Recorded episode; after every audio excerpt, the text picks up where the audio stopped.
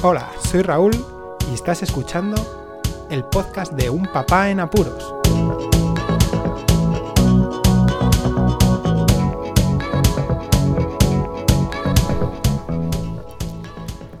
Hola, pues escuchas. Volvemos al formato cortito. Y es que en este audio solo quería dar una recomendación por el modo en el que yo sincronizo las listas de la compra. Con un ejemplo lo voy a explicar muy claramente. De esto que me levanto un sábado por la mañana y viendo el frigorífico y la despensa, noto las alarmas de que hay que hacer la compra de la semana o del mes. Bien, pues voy revisando todos los lugares y más o menos apunto los productos que me voy acordando que se necesitan para luego comprarlos en el supermercado, por ejemplo. Antes lo que hacía era ir con un papel, ir anotándolos. Y ese listado me lo guardaba y me iba a comprar. No sé vosotros, pero mi gran problema ha habido muchas veces de que me he ido de casa y el listado lo he dejado en la cocina o en la entrada al coger las llaves. Y he tenido que volver corriendo o incluso me he dado cuenta al llegar al supermercado. La mayoría de los productos la verdad es que te terminas acordando de comprar, pero seguro que hay alguno que falta. Bueno, pues con el uso del smartphone, ese aparatito que nunca nos olvidamos, desgraciadamente, la verdad, siempre lo llevamos con nosotros, jamás se nos olvida.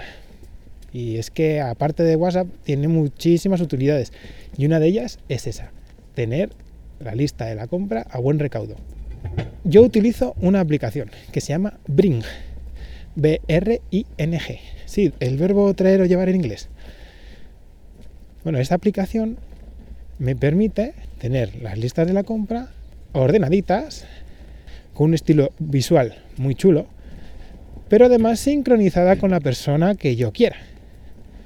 Volviendo al ejemplo anterior, en vez de anotar las cosas que necesito en un papel, la voy anotando en esta aplicación. Anotándolas que puedo ir escribiendo y saliendo, me van saliendo iconos de un tamaño considerable con un dibujito aproximado del producto. Si falta el dibujo no pasa nada. Lo escribes y lo puedes poner de igual forma. Incluso puedes añadir alguna foto. A lo mejor eh, es un desodorante o un producto de limpieza muy específico y quieres que sea ese. Pues haces una foto y lo añades. Acabas con todo y cuando sales de casa, imaginaos que no querías despertar a la familia y mandas un mensaje a tu pareja, como es mi caso, diciendo he ido a comprar.